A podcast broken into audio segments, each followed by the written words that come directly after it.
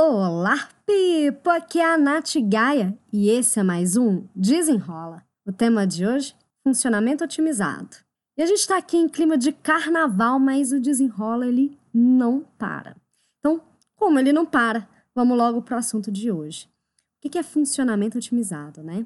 O funcionamento otimizado ele pode ser definido como uma habilidade da gente funcionar bem no nosso dia a dia é literalmente dar conta do recado de todos os milhões de papéis que a gente tem na nossa vida, né? Como profissional, esposa, mãe, filha, irmã e por aí vai, sem se esquecer da gente cuidar da gente. Além disso, também sem perder a qualidade da nossa performance. Esse conceito parece distante aí da sua realidade? Então, toma cuidado. Você pode estar super funcionando ou subfuncionando.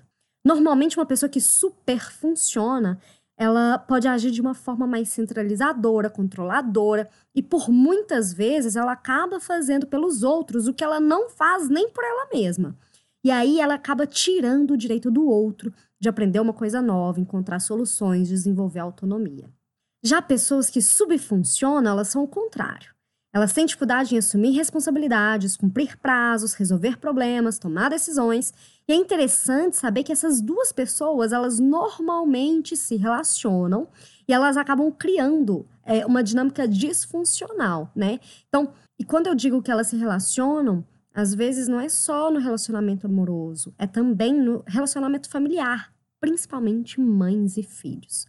As pessoas que normalmente super funcionam, elas acreditam que é normal dar conta de tudo e elas não percebem que assumir responsabilidades dos outros é prejudicial para todo mundo. Por exemplo, aqui em casa, a gente tem a nossa divisão de tarefas. Cada um sabe exatamente o que precisa fazer. Se eu vejo que meu marido não está fazendo a atividade que ele deveria fazer, eu não faço por ele, porque a responsabilidade é dele.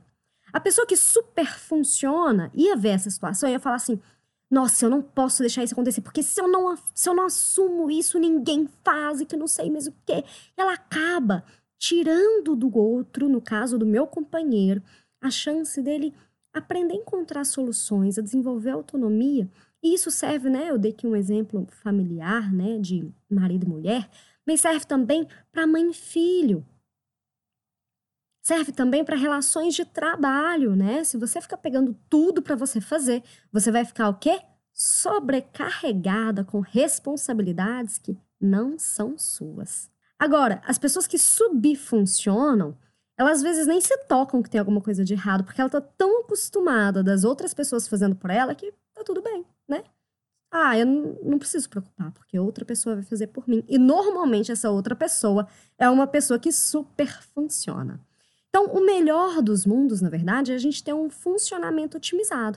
A gente entender que cada um tem uma responsabilidade, seja dentro do núcleo familiar, seja no trabalho. E o desafio do desenrola de hoje é: quer saber como você está funcionando?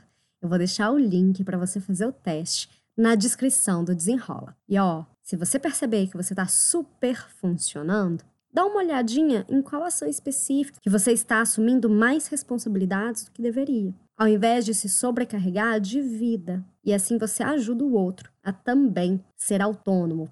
Espero que você tenha gostado e até o próximo. Desenrola!